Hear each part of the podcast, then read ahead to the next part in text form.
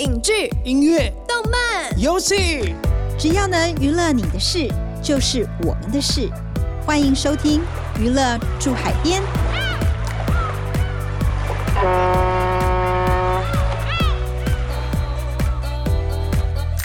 大家好，欢迎收听由静好听与静周刊共同制作播出的节目《娱乐住海边》。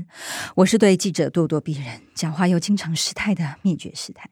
今天娱乐住海边的节目现场首次来了好多人，先来介绍第一位，那就是我们的大来宾，人生横杠到最高点，几名作家、名编剧、名演员与厨艺美食家才华于一身，如今跨足成为名导的张耀生。大家好，以及有在收听我们节目的听众朋友一定不陌生的，镜周刊娱乐产业组的电影活字典一菲姐。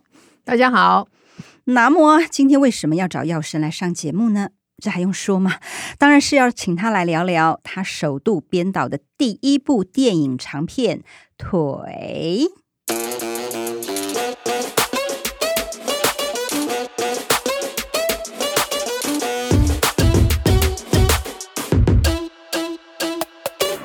首先要先来好好介绍一下耀生，他曾被文学杂志评选为二十位四十岁以下最受期待的华文小说家之一，得过非常多座的文学奖。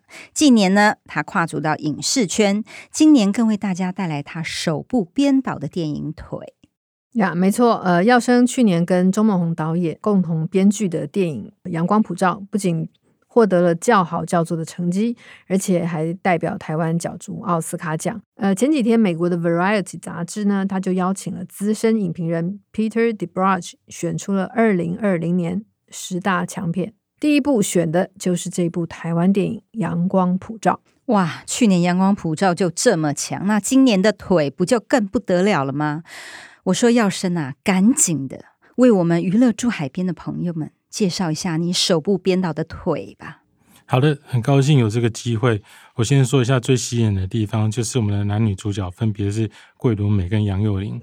哦、听到这一边，你们就知道你们不能不看了，真的。因为小美已经好多年没有电影在台湾出现了，她平均大概四年一部电影。那其次呢，这个故事是非常特别的。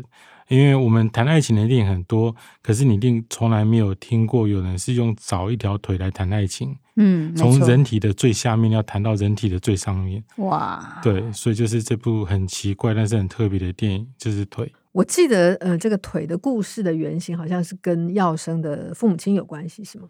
对，可以这么说，是灵感启发是来自我妈，在我爸爸截肢过了二十七天之后，我爸过世。然后他就帮我爸把这个已经消失二十七天的腿找回来的一个故事，但是虽然说是故事从那边开始，也不是原原本本把那故事搬过来。要不然的话，就不会找桂纶镁来演，应该会找陈淑芳来演。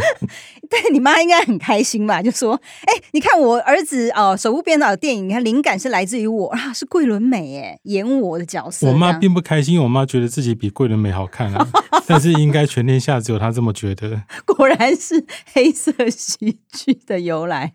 哎、欸，那你妈在那个时候在忙着找找腿的时候，你几岁啊？那时候那是二十多年前的事情了。然后所以你那个时候五岁吗？对对对对对，哎，没有没有，还很小啊，也年纪还不大，襁褓中。因为常常有人觉得我年纪很大，事实上我只是长得很老而已。我个人其实心智年龄大概一直维持在那只是一个假象，对对对，一个假象，一个皮相。好了，那那不管你几岁，但是你我很好奇，是你妈那个时候找腿的时候，你都在干嘛？我在扮演反派的角色。你 的反派角色是什么？搞破坏。因为我觉得人死就死了啊，你找那条腿干什么？找回来又不能炖个猪脚，所以你找回来是干什么？你给他接回去，他也不会有感觉啊，因为他已经死了嘛。所以我觉得这个找腿这件事情，在当时我觉得是毫无意义的。那个意义呢，是对活着人有意义。那至于是什么意义，就看他自己本身。我那时候开始觉得啊，也许他有我所不知道的，他很爱我爸的那一面吧，我猜的。因为其实我从小到大都没有看到过他们两个人之间有爱情，所以当他那么努力找我爸那条腿的时候，我本来以为哇，原来人跟人之间总有一开始的爱情存在。但是其实找到最后呢，当那条腿终于接回去，而且他们不只是用缝的，他们是那个呃骨头有钻螺丝锁上去，就打钢钉的概念，对对对，是绝对不会掉下来。所以到了那个告别式那一天呢，我妈就带大家到我爸的那个遗体前面，就瞻仰那只腿，然后他就对那只腿好好的讲话，不是对脸哦，是对腿讲话，就说某某某啊，你的腿我现在已经帮你找回来了，而且是完整的接上去，绝对不会掉下来，你不会走两步腿就掉下来。那请你带着这个完整的身身体，好好的往前走吧，走得越远越好，永远不要再回来。你妈，我妈是这样讲的，所以代表说不是爱情，是另外一种另外一种感情。告别真的是告别，对，就是再也不要回来。我跟你是已经完整的结束了。可是，在我的电影中，当然不是不能这么讲了，因为我觉得现实生活中，也许爱情真的很不容易长久，或是很不容易存在。那电影呢，最好还是填补我们现实生活中所缺少的东西。所以我就把。电影中放进去的，我觉得人生中很难得的一个美好的爱情，因为其实我没有遇过美好的爱情，所以我希望看电影的人有有一个平行世界，然后还是完美的这样子。你的爱情故事我们也还蛮有兴趣，我们等下再来。我没有兴趣哎，那没有哎哎，你有没有兴趣不是重点好吗？重点是师太跟以北，还有跟哎大家听众有没有兴趣才是重点。因为我觉得你借由这个找腿的故事，就是在讲一个爱情故事，我觉得还。蛮有趣的，这乍看之下好像是一个黑色的荒谬喜剧，但其实是和爱情有关的悲伤故事。这个手法很特别，就是你怎么会想要用这样的手法说一个爱情故事呢？因为我记得当时当我妈在找找腿的时候，她是天翻地覆的找的每一个人的麻烦，然后那个过程是所有人都非常的肮脏的那种感觉，所以你在当下你觉得那真是一个悲剧，可是等到你过了很多年之后呢，你再回去想，它突然间变得很好笑。嗯，他突然间有一种喜剧的感觉。其实这个就很像很多男人在退伍之后，很喜欢讲自己在当兵的时候的丰功伟业，讲他自己当兵的时候就是被当狗一样的骂啊，多可怜多可怜。可讲到最后都会笑，讲到自己过去的种种一切悲惨都是丰功伟业。那事实上就是一种幽默，因为你保持距离在看，你不身处在其中，那里面的所有痛苦反而会变成一种荒谬的感觉。可是你说问那个男人啊，那你再当一次兵好不好？他绝对是死都不愿意。就像是我到现在，只要是压力很大的时候，我还是会梦到我在当兵，而且那个梦境很可怕。那梦境都是我搭上一艘军舰，然后出海了。出海之后，我就突然间对着大家大喊说：“我手上有退伍令，我是已经当过兵的，我要退伍了。”可是那个舰长就来跟我说：“哦，没办法，我们出海了，三年后再回来吧。”然后我觉得这个时候就是全身毛骨悚然的惊醒这样子。所以你是海军哦？我是空军。那你那那你为什么遇到海？不是搭飞机？你是铁达尼号 看太多？不是因为飞机一飞很快就下来的啊。然后，但是那个军舰一出去就是很久啊，除非我搭的是太空船嘛。所以那个我觉得可能变成海军是更恐怖的事情。你就没有想过说在海上会有什么很浪漫的事情发生？或者，哎，我们人都是想靠岸的，对不对？哦，也是。对啊，就像是你寻觅爱情也是想靠岸一样，但是大多数的时候你是靠背而已啊，靠北，或是靠腰，然后没办法靠岸。就我的了解，耀升原来在写这个剧本的时候，其实跟后来我们看到的这个电影版本的故事其实有点不太一样，主角的年龄层降低，而且职业的背景也。不太一样，那为什么会有这些改变？其实这是很常见的，因为你一开始有一个灵感，那个灵感让你想要做一个题材，可是你要把这题材变成电影，就不能忘记说电影是跟大多数人相关的，它变成一个集体都有兴趣的东西，它不能是你个人的生命经验或是你个人内心的小故事，否则我就要反问一句话：为什么我要掏钱看你个人的事情？你有多重要吗？那基本上。我个人不是什么，就是蔡英文或是李登辉嘛，所以大家不会来看我发生什么，那我就必须把它转化，我就必须留着这一个故事的主题，但是把它转化成一个对大家来讲都有兴趣的东西，所以很多东西要改，很多东西要加，譬如说我们可能不想看到，呃，一个中年妇女在找一个中年妇男的腿，所以年龄层可能要下降一点。那而且那个腿通常也没有很美。对对对对，在就算在我们的片中，那个腿也不美。萝卜腿或者有腿毛的腿之类的，对，就是都不会美。所以它必须让一般人觉得有一个期待、有个向往，想要看。另外就是腿这个东西，要让它在本片中的意义变得很重要，它必须有一个很关键的作用。那对我来讲，就是他们过去人生的结合、人生的开始、职业的开始。那所以把腿这个功用放大到最大。那我觉得舞蹈可能是一个方向。那接下来就要选舞种。那我觉得，呃，如果是芭蕾舞的话，不太适合，因为芭蕾舞的男生是一个陪衬的角色，嗯、男生都在举人呐、啊，所以没有好不好？我也有看过那个《天鹅湖》，那个男生也是、就是、也也是有什么多少转的那个哎、欸，对啊，那最后把女主角举起来啊。那因为我自己也是人体支架功能，对啊，我自己也是工具人的概念，云门舞集的流浪者嘛，所以人家听到我是云门舞集的时候，就以为我是很厉害的舞者，我就跟他讲说我是举人的那一位，对，大家就一目了然。对对对，所以芭蕾呢，我觉得就不是很适合。可是街舞吗？好，我先说我那时候为什么没有人街舞，因为街舞这个舞种，它男女之间 battle 比较多，然后配合比较少，嗯。所以，如果用街舞的话，他男女的感情就会变成一种斗争状态，比较像。其实你看街舞的片，男女之间也都是这种状况。那我想，也许国标舞最适合。国标舞男生女生贴的非常非常近，那个全身啊，大概有一半的面积是贴合着，代表那个关系非常的紧密。好，那先听国标舞之后呢，要从国标舞里面去挑选。那如果说选那个拉丁的那个舞蹈，比如说 Tango 或者说伦巴，很豪放。很豪放，然后好像很炙热如火，很激情这样子。可是我是觉得有点不太对。但是在仔细做研究之后，我就发现有一个舞种叫做华尔兹。那看起来那个舞蹈是非常高雅，动作很少，但是你知道说要保持那个身形很难，而且非常的优雅。那它跳起来的时候，好像海浪前进，一波一波起伏这样子。那加上华尔兹的曲子，音乐方面都是有一种甜美的忧伤。那我觉得是最适合的，所以我那时候选定华尔兹，选定之后才知道啊，进啊，这台啊，因为华尔兹是最难的，你说最难跳的，最难。那你自己有尝试着去学跳吗？或是你要找什么舞伴之类的？那你觉得为什么一菲姐一直在 笑？我很想知道要生跳华尔兹是什么样子的。灭绝师太，你不要忘记了，我们这部片里面有截肢，难道我要尝试截肢吗？也不用啊。哎、哦，他的截肢是后来，我们不要暴雷好吗？但是是后来的事情，他前面是 OK 的。没有啦，片子开始没多久就截肢了。哦，倒叙法，倒叙法。对，所以并不是每一样导演都要尝试啊。哦，是是是。那我觉得跳舞。对我来讲不是问题啊，因为我不会去跳，所以不会变成问题。但是对于两位主角来讲，就是很大的问题，因为我们挑了一个最困难的舞种，非常非常的困难。他必须要有很长期十几年的功力累积，才能让自己的身形身架在动的同时看起来那么的标准，非常非常的优美。但是那个优美就是时间的累积，他们很难在短短的一个多月内办到。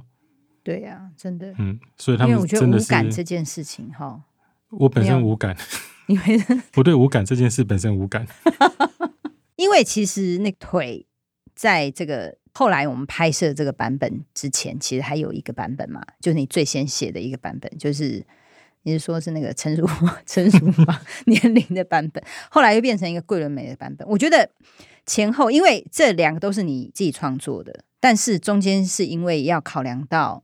年龄的问题，就你刚刚有讲的那些问题，才要那这个，其实在这个做转变的过程，是不是其实会有很大的困难点？因为你在创造第一本的时候，然后你要把第一本的整个一些角色或人物设定要整个推翻，嗯，可不可以分享一下这种自我推翻的这种过程的这种挣扎跟辛苦？对，这个真的蛮困难的，因为写第一版的剧本的时候，我其实并不需要别人的意见，我就以我心中认为好的东西去写。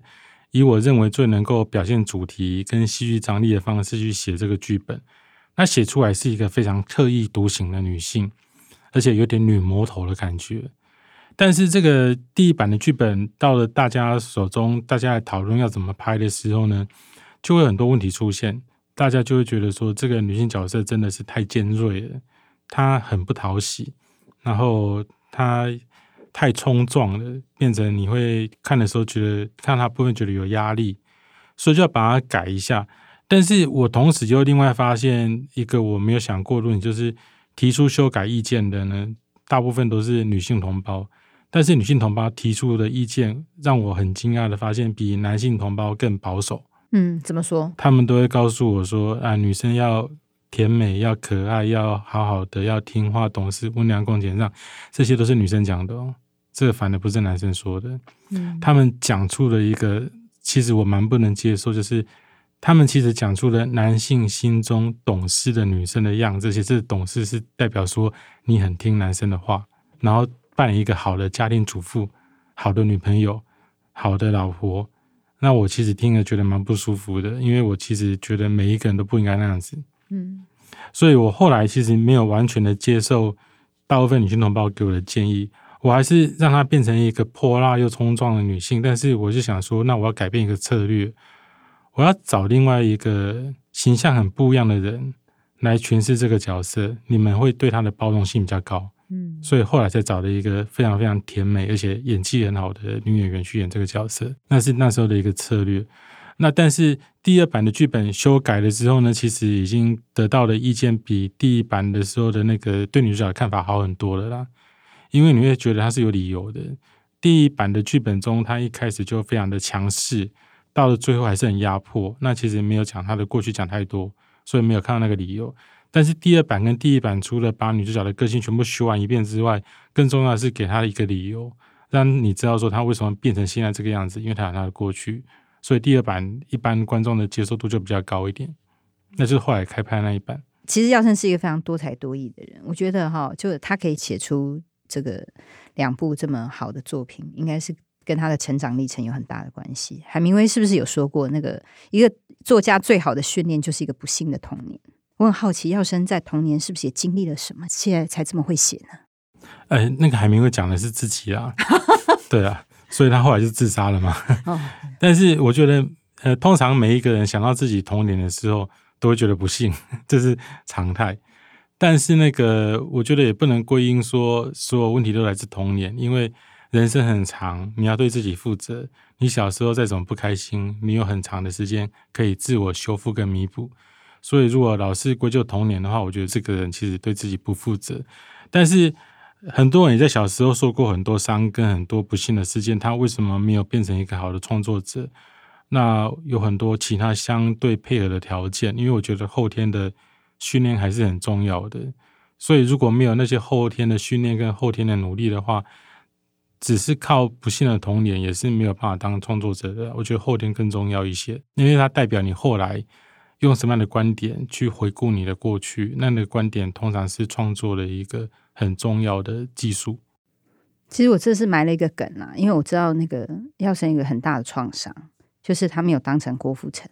啊，对，我有听说。对，因为那个以斐采访你的时候啊，不是有问到说作家与编剧的背景对你导演的影响，然后你说小时候的志愿是偶像歌手，可能没有当成郭富城之后，就成为你一个努力成为一个好的编导的一个重要的推进。其实我现在每天早上起床的时候照到镜子，还是以为自己是郭富城啊。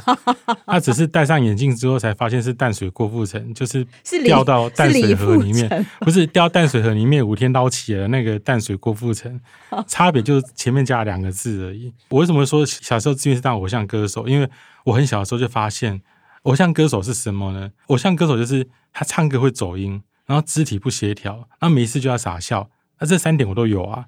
我是具备了偶像歌手的三个完美条件，而且我那时候年纪比他们都更小，我觉得我充满希望。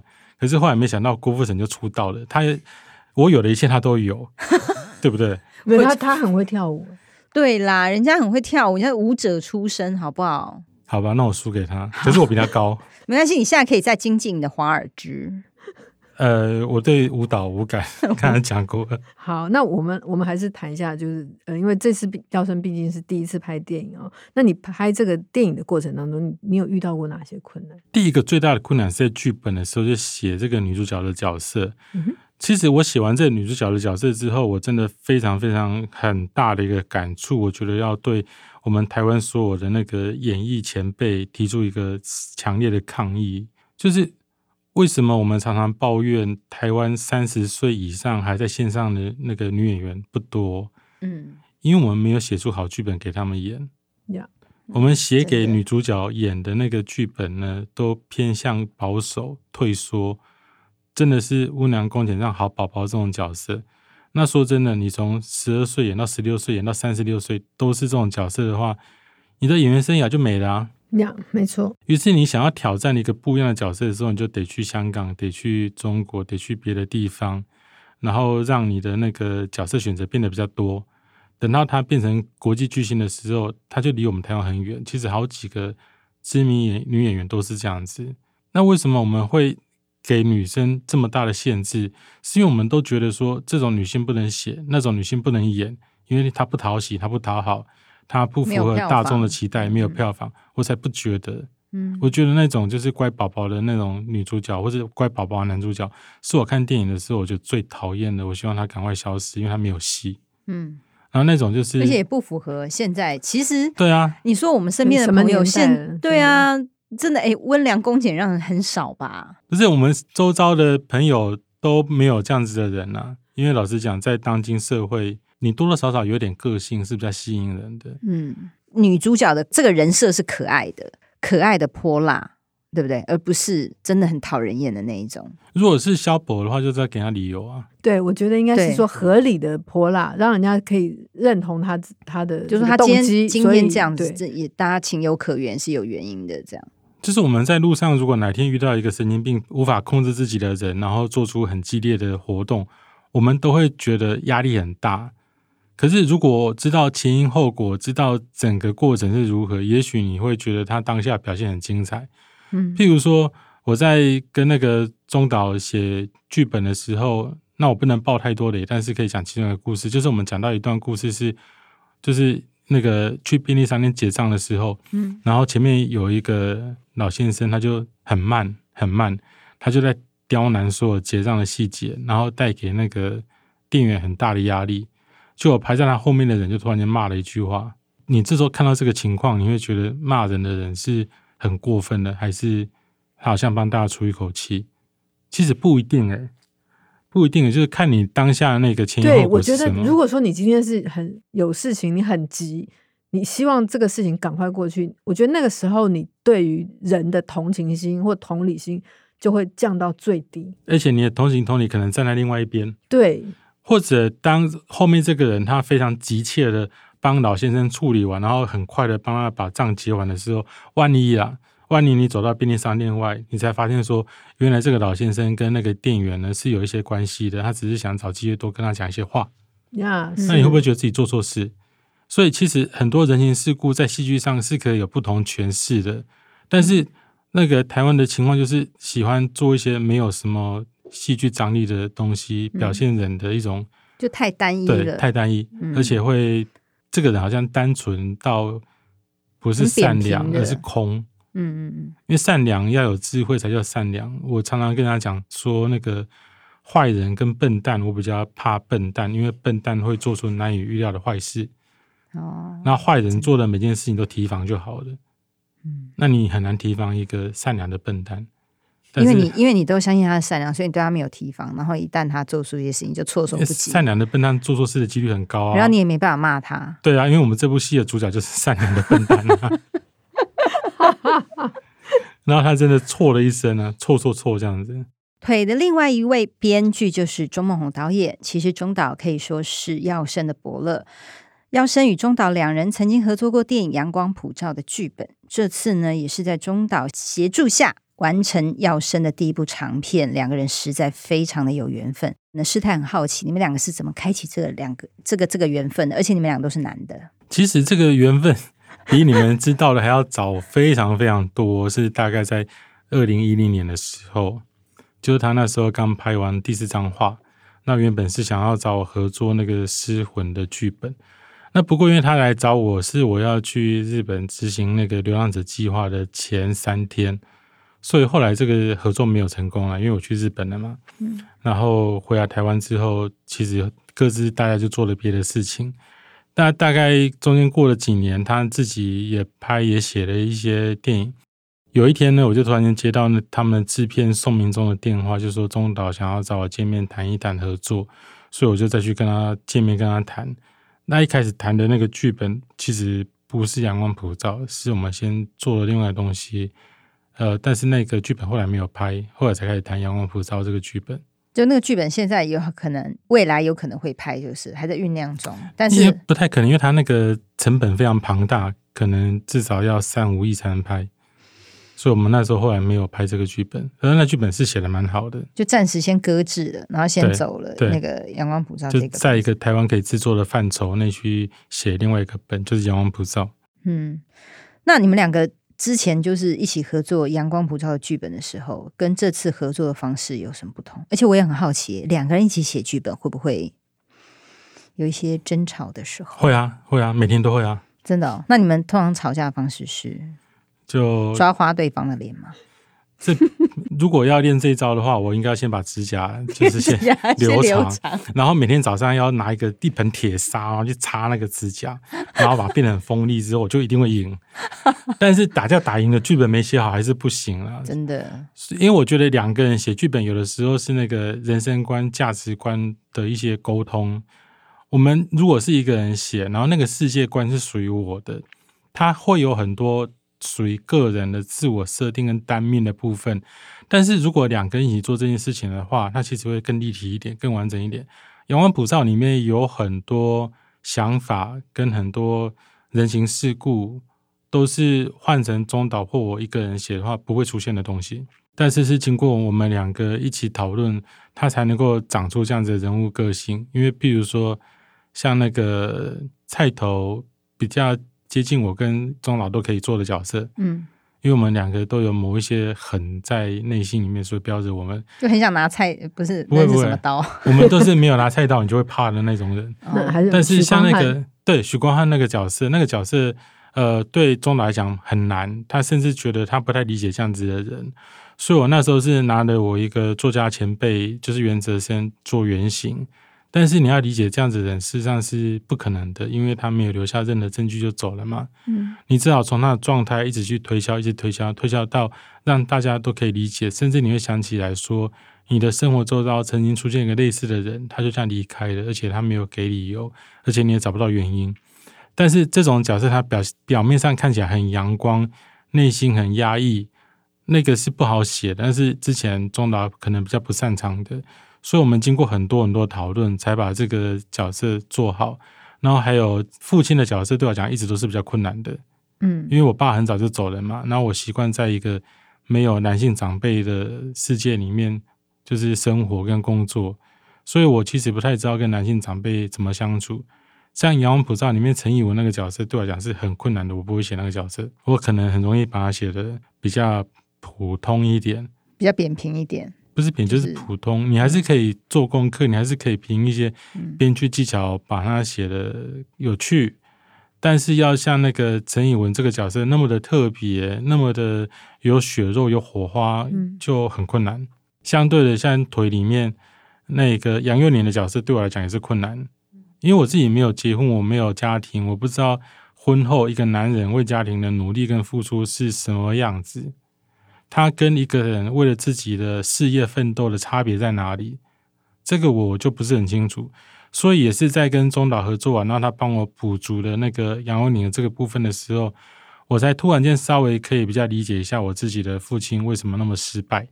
因为没有任何一个男人愿意让自己的家人受苦。诶，可能有人很少，我们不讨论。可是大部分的男人不会。对。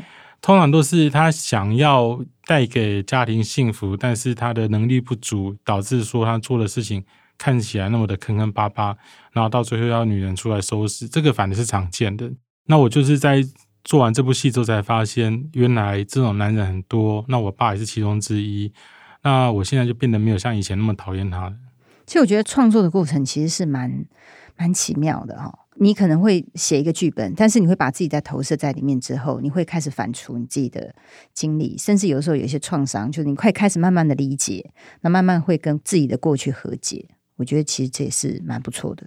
啊，对，可是也不能只是这样子，因为你跟个人的和解啊是没有必要让所有人看的，所以它还是得转化，嗯，转化成所有人看的时候都有感觉的东西。我觉得这才是创作最难的部分。是。